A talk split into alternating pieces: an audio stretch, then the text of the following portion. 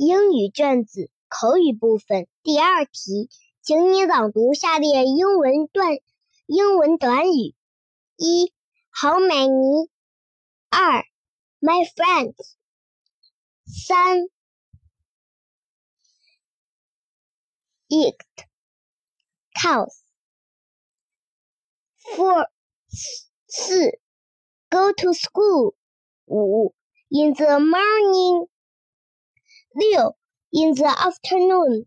七，two uncles。八，this woman。九，coming。